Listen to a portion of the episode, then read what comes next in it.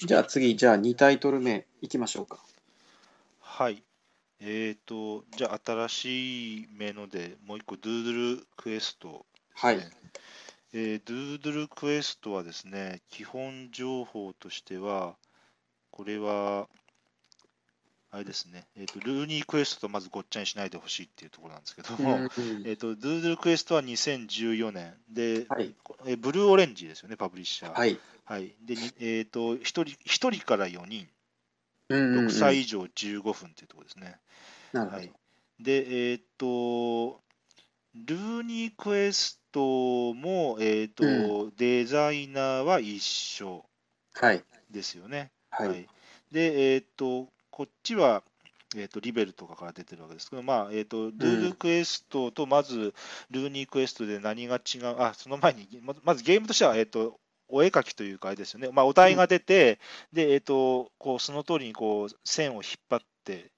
なはい。感じですよね。で、えーとええまあ、そのお題を横に見ながら、透明のシートに線を引っ張って、じゃあ、ちゃんと合ってるかなっつって答え合わせをして、ああ、合ってないやとか、おお、すごいとかっつって、こう得点を得ていくっていう、まあ、そこのめ、そこは、えー、と同じなんですけれども、うん。で、えっ、と、まず、私、ルーニークエストは持っていなくて、ドゥードゥクエストだけ持ってるんですよね。で、ちょっとルええーニークエストはやったことないので、あれなんですけども、うん。あの、まあ、えっ、と、まず、ドゥードゥクエストっていうのは、ルーニークエストみたいに RPG 的な世界観ではないので、あとええこう、一つにつながったこうストーリーがあるわけではないですよね、あれは。はい。あのまあ、一個一個お題があって、まあ、一応、海っていう、まあ、ある程度のテーマの統一性はあるんだけれども、うんまあまあ、表裏で、まあ、それぞれな、えー十何個とかお題があって、まあ、別にそれ1番からやりなさいっていうわけでも確かなくて、まあ、ランダムで選ん何枚か選んでやりましょうっていうところですよね。はいそこがルーニークエストと違いますよと。うん。あと、えっ、と、確かこれ、これ違ったらすみません。ルーニークエストは一応基本的に線を引きましょうっていうだけなはずなんですよ、確か。うんうんうん。で、ドゥードゥルクエストは、えーとうん線を引きましょうっていう以外にも、あれ、あのステンシルっていうか、魚の枠がうんでうんうんで、えー、とこういうあのなんかこう、ここに引っかからないようにして、魚を3匹描きましょうとか、えーはい。と、そういう線を引くっていうだけじゃないお題がありますよっていうのが違うところですよね。あと、えっ、と、えールーニークエストはあの答え合わせっていう時に箱を使うんですよね。はい。確か。はい。で、あと、得点のこの得点マーカーみたいなのも、こう箱にこう、こうなんていうか、チップみたいなのをこう刺して、それが得点トラック、うん。クラマートラックになってるんですけど、うん。えっ、と、ドゥールクエストはそういうのはないですよっていう、うん。まあ、それだけの違いがありますけど、これは別にこれはなんかどっちがゲームとして上出しだって、別にそんなこと言ってるつもりはなくて、まあ、これは好みに好みに応じてあのお好きな方をすればいいかなっていうところだと思うんですけどね。はい。で、ドゥードゥルクエストは、えっ、と、その、まあ、アクティビティ系って言ってもいいと思うんですよね。で、そのゲーム的なメカニクス云々っていうよりは、 fun、うん interesting、まあ、要するにプリミティブな原始的なうん楽しさっていうものがあるよっていうところですよね。うんだから敷居は低いと。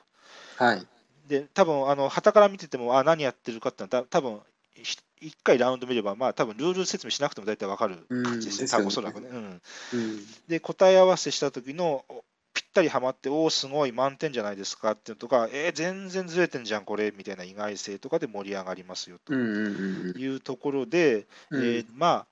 オープン会とか、あと、えー、と例えば、ドゥードゥクエストは6歳以上ってなってるんで、えーとうんあのお子さんとか親子とか家族とかっていうのでも全然楽しめる、えーとうんゲームだなと思うんですよね。はい。はい、っていうのがまあありますと。うん、で、えっ、とまあ、たたまにあの、こえーこの線、これ、これ歯にかかってる、いや、かかってないですよね、いや、微妙だなみたいな判定が微妙な時もあるんですけど、まあ、うん。そこも含めてアナログの良さだなっていうところもあるんで、まあ、そこは、うん。えー、と欠点でもなんでもないだろうって思うところですうね。はい。んで、ちょっと、え1個個人的に思ったのは、あれ、ドゥードゥルクエストってあれ、得点シート透明じゃないですか。確か。はい。はい。であれ、あれ別に透明じゃなくてもいいんですよね、あれ別に。うんうんうん。だけどあ、あそこまで透明にしてるのは個人的には、あそこら辺のちょっと思考は面白いなって、個人的には思ったところですね。はい。ああ、はいはいはい。なるほどねで。そこね。はいうん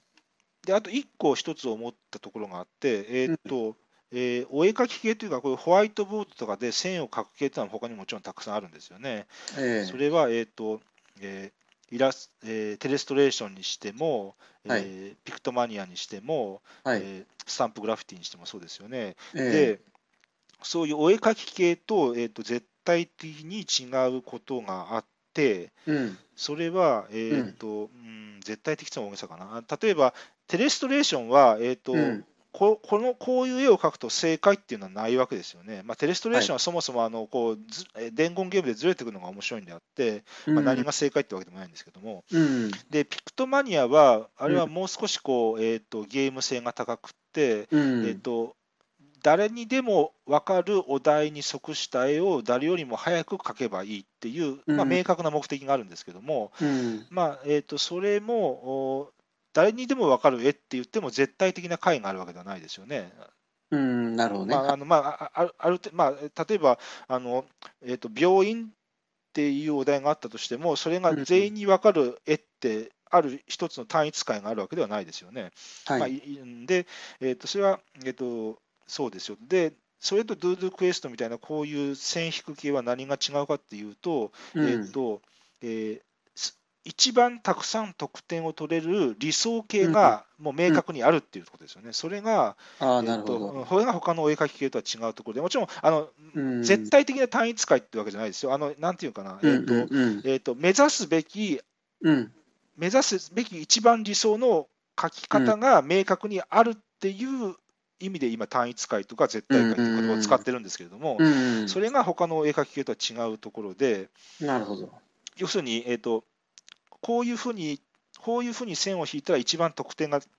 取れて減点もないですよっていう明快なものがあって、うんいかにそれに近づけて書こうかっていううん。ところがあって、それが、えー、とお絵描き系っていうものとは違うところで、うん。で、えーまあ、うーんと、すごく乱暴な、非常にネガティブなことを言えば、そそれが作業芸だって言ってしまえばそれかも、それだけかもしれないけれども、う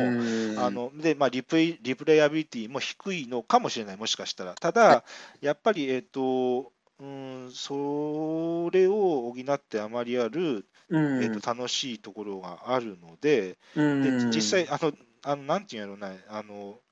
普通に大の大人で4人集まってやっても盛り上がるんで、全然。うんうん。ええ。で、あの、なんやろな、そこは、えーっと、もう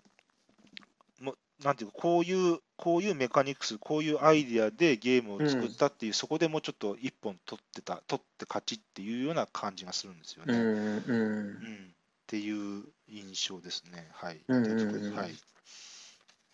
本当にそのメカニクスとかルールを聞くと、まあ、今までなかったのが不思議なぐらい、そうですよね。うんありそうでなかった感じですよね。こうお題の元になる絵があってうんそれとあの同じ大きさの透明の板があって、うん。うん、で重ねた時に一番点数が高くなるようなじゃあ線を引くなりステンシルで物を置くなりしなさいっていうことですよね。うん。うん、もうこれあのルールを聞いた感じだと本当にそのデジャブのようなうん。今まであったんじゃないかなと思うんだけどなかったと。うんうん。うん。でやっぱりその今言われたようにその理想形こうすると一番点数が取れるっていうその理想形があって、まあ、それは要するに単一解単一解っていうふうにまあ言葉を使うとそうですね。うんうん、でそこに近づけていきたいっていう欲求があって、うん。に大人大の大人でもそれがあるから、はい。こう線を引くのがすごく楽しいんですよねやっぱりね。うん。で、うん。あのもう、えっ、と、ドゥードゥルクエストなんかだと、あのまあ、こういうふうに引いたら減点はないですよっていうのと別に、あのこうここのここに戦闘して、ここの人手に戦闘したらプラス何点ですよっていうのがあって、うん。でもそでもそこを攻めるためには、ともするとマイナス点、もしくは NG をになってしまうかもしれないっていう、まあまあ、よくあるっちゃよくあるですけど、そういうちゃんといやらしいデザインがされてたりして、はい、ちゃんとリスクとリターンがあるってことだよね。そうです。だから、えーとうん。まあのまあ、無難にいくか、果敢に攻めめるかみたいなところもあって、うん。それが一つのそのゲーム性としてうん盛り込まれてるっていうのはね面白いですよねう。んうんうんまあ、非常にアナログな、アナログな原始的な楽しさですね。そううんテーブルゲームの一つのそのアナログ性を楽しむっていう一つの提示だよねこれもね。そうですね。うんもう間口は本当に広いし、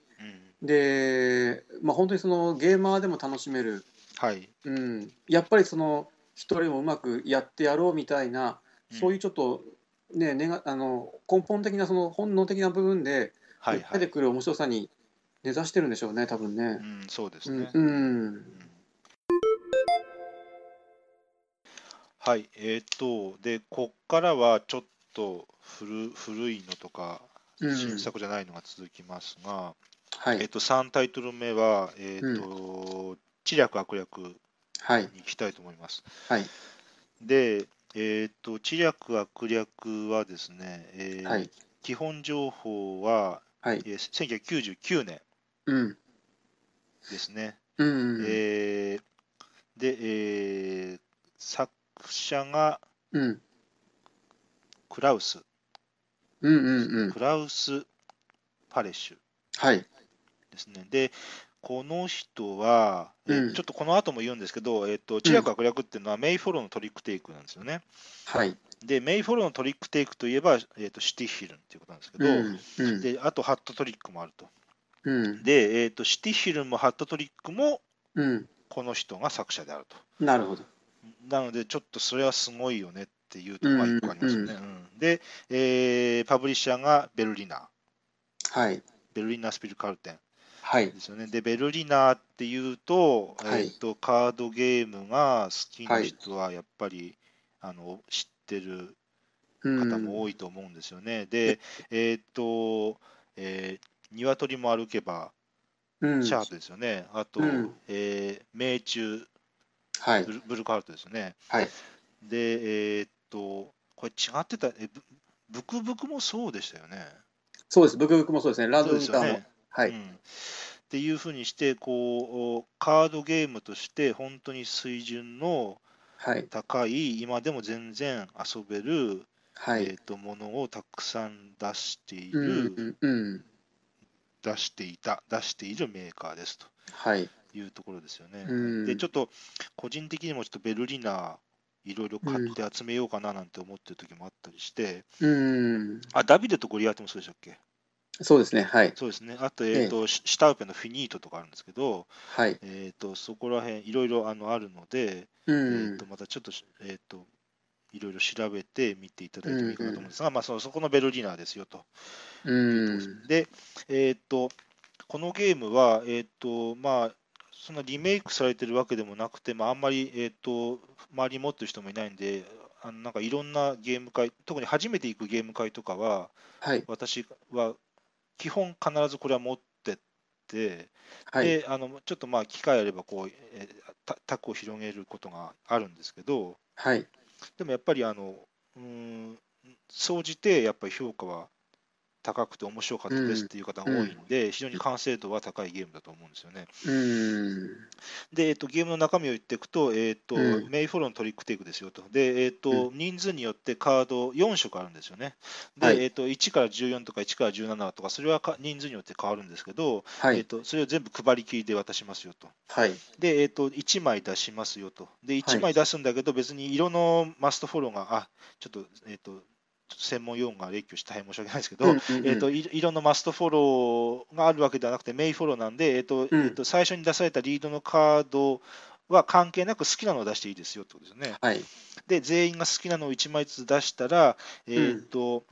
えーここでカードの分配があるんですよね。リードされた色で一番数字が大きかった人が、まず、えっとえー4人だったら2枚、5人だったら3枚ですけど、うん。まず出されたカードが取るよと、別に自分の出したカードを取る、取らないは、そこは別に区別なく、とにかと取りますよと。うん、で、残ったカード誰もらうのっていうと、リード色じゃない色で一番数字の小さい人が取りますよと。っていうことですね。うんはい。っていうカードの分配がありますよと。で、うん次はこのか、えーとえー弱いカードでつまり、つまり残りのカードをこうもらった人が次のリードを始めますよっていうのうんで、ずっと回していくというとこうん、ろですよね。うん、うんで、あんでまあ、その仕組みは、で、あと、えーと、カードは4色だけれども、えーと、場には3色までしか出せませんよと。はい、はい、はいいうことですね。だから、えーとで、カードが4色で3色までしか出せないんで、えーとこのルールの、このルールをうん、機能的にこうよりえーと、活用っていうか、この機能をよりこう際立たせるためには、やっぱり5人以上が いいよねっていうのはよく言われてるところですよね、ゲームの。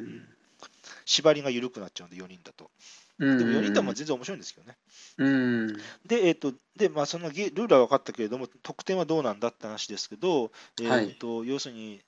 一番枚数取ってるやつと2番目に、え色ごとに分けて手前に置くんですけど、例えば一番取ってる色が赤色でしたと、で5枚でしたと、で 2, 番目に2番目に多く取ってる色が青色で4枚でしたってなると、それを掛け算するんですね、はい、5×4 と。はい、で、3色目以降のカードのは、それは、えーとえーと、これはあんまり取っちゃだめなやつで、えーと、その3色目、4色目で取った枚数で割り算すると。ということですね、だから、えーと、3色目と4色目で、例えば、え例えば3枚あったとしたら、全部で3枚あったとしたら、20を3で割って端数切り捨てなんで、結局6点ですよと。だから、えーと、なるべく2色だけしか取りたくないし、うん、で3色目は取ってもまあ1枚までならいいでしょうと、割る1だから。はい、あと2色だけ取るにしても、1枚と9枚とか、あんま極端なんじゃなくて、マルチパイルなんで、うん、えーと、なるべくどちらも同じ枚数だけですよね。だから、えーと、1, 枚1枚9枚で取るよりは5枚5枚にした方が 5×5 で25点だからいいですよっていうことですね。だからなるべく2色を同じ枚数だけ取っていけばいいですよってことですね。はい、で、このゲームは、えーとメイフォロのトリックテイク、シティヒルのハットトリックっていうのが有名なんですけども、それに比べると、そんな、あのシティヒルのハットトリックと比べると知名度は少し落ちるんですけれども十分面白い、うん、いい、えーと、メイフォローのトリックテイクのゲームで、うん、でえっ、ー、と多分ね最初はメイフォロー特有ですけど取り留めがないと思うんですよね、ね何出したらいいのって話で、あの方針もあるわけじゃないし、うん、あのシティヒルみたいに最初になんかマイナスカードを決めてるわけでもないから、なんか方針もへたくれもあったもんじゃないんで、最初は最初はぼんやりしてるんですけど、うん、だんだんあのそれぞれのプレイヤーの欲しい色、欲しくない色が決まってくると、だんだんだんだん面白くなってくるっていうところですよね。うん、で、えー、っと、えー、とにかく得点は掛け算割り算なんで、正直荒いですと。あのそんな1点、2点とかっていうのを微調整できるゲームではないんで、そこは正直、古さを感じる荒いところでもあるんですけれども、まあ、そそれは、そこを楽しむっていうよりは、結局、これのゲームは、えーとカード出して、えーと、今、取るべきか、もしくは、えーと、弱いカードを出して残りを取るか、で、えーと今このカードを出したらこの人が勝ちになって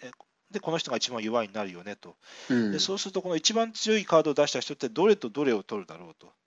うん、でってなると,、えーと、残りのカードはこれとこれだからこの人が取るだろうとかっていうそのそこのそこのインタラクションですよね。うん、でカードカード何をカードを出すかっていうところとカードを出した後カードを出した後、えーと、このカードとこのカードを取れば、まあ、自分も利になるけれども相手も利になるねと。うん、じゃあ自分は何点伸びて相手は何点伸びるのかなとか、だったらちょっとわざと自分は、えっと、1, 枚1枚ちょっといらんカードを取って相手にちょっとマイナ相手に割り算でこういらんカードを押し付けようかなっていう、そこのここのインタラクションが非常に、えっと、このゲームにしかないもので、濃密なところなんですよね。ここが一番面白いところですね。はい。はい。本当は何ディールもやるといいんでしょうけど、結構1ディールで結構濃密なインタラクションでお腹いっぱいになるゲームで、あの、えっ、と、いや、一度これはやったことない方はやっていただきたいなと思うゲームだと思うんですよね。はい。はい。なかなかあのまあ、トリックテイクのその上級者になればなるほどやっぱりメイフォローよりマストフォローでしょみたいな、はいはい。うん、でそれは僕もうなずけるし、うん、あのなかなかそのメインフォローで面白いトリックテイクっていうのは難しいかなっていうふうに思うんですけれども、はいはい、逆にトリックテイクにあまり馴染みがない特に日本人なんか特にそうなんですけれどもそういう人にとってあのマストフォローっていうのはちょっとね一つのあの近寄りがたい一つのハードルとしてあると思うんですよね。うんうん逆にこれが本当のそのトリックテイクの面白さにつながってるんですけれども、はいはいちょっととっつきにくい一つのルールだと思うんですよ、最初の初心者が、うん入門者がね。で、えー本当にそのカードゲームとして考えたときに、メイフォローだと、まあ、何を出しても良いと。うんそうですよね、うんうんメインフォローっていうか、まあ、何出してもいいよってことですよね。うん、そうですよね。うん、で、き切り札もないと、まあ、そうですね。うん、まあ、トリックテイクなのに、切り札はない、で、マストフォローでもないと。うんうん、ただし、今の得点計算やら何やらで、自然と縛りはうん、発生していて、はいはい。うん、逆の方アプローチからのその縛りっていうのはちゃんと機能していて、うんそれはその3色、うんあの 1, 1トリックではい 3, はい算数とまで、ああの算数とまでね、はいはいはい。とまでだし、まあ、あの得点計算でも十分その縛りがあるよっていうことで、うん。別の方向からのしっかり縛りがアプローチがされているので、はいはい。うん、十分にその戦略的なんですよね。うん。うん。うん、あの3万になりがちなんですけどね、メイフォローっていうのはもう。ああ、はいはい。うん。発散しがちなんですけど、はいはい。狙いがしっかり収束していくっていう部分で、うん。あのよくできてるなっていう、うん。僕はそういう思いはありますね。うん、はだここら辺は、ハットトリックとちょっとうん、似てるところもあるんかなとも思うんですうよ、ん。で、あと僕が印象的なのは、はい。あのこの砲台、はいはい。砲台が知略、悪略っていう砲台が僕はすごい好きなん好きで、はいはいはい。うん、この砲台をつけたセンスに僕はちょっと脱帽というか、うんちょっと検索はしにくいですけどね。そうそう、あの、音 音で聞くと、知略、悪略って何何ってなるけうどん、あと、ギークでも検索しにくいですけどね。うん、えなんだっけみたいな話だって。これ、これちょっとね、僕調べておけばよかった。ドイツ語の現代がどういうあれなのか、ちょっとね、あれだったんだけどね、ただこれをってね、知略、悪略でつけたの、多分メビウスゲームズが多分国内で初めて流通させたと思うんで、はいはい。うん、だからメビウスゲームズがつけたと思うんだけど、この放題のセンスの良さにね、はいはい。僕はちょっと舌を巻きますね。ああ。うん。なんかちょっとえさ映画のタイトルともとも似てるところありますよね。うん要するにあの、うんもう最近の、えっと現代ば現代そのまんまっていうんじゃなくて、なんていうのね、あうの、ん、センスのいい放題みたいな。そうそう。うんあのまあ、現代おそのオリジナルの意味を離れて、うんあの放題をつけるっていうのは結構ね僕離れ技というか、はいはい。あの相当なそのリスクも背負ってると思うんだけど、でも、ハマるとすごいですよね。そうハマるとねあの、まあ、そのちゃんとオリジナルのゲームのイメージをしね継承しつつうんしっかりとしたあのタイトルしっくりくるタイトルとしてねあの成功するんですよね。うんうん確かに、シュティッヒルンとかハットトリックっていうのと比べると、この知略悪略っていうこのタイトルは、はいね、目を引きますよね。そうそうそう。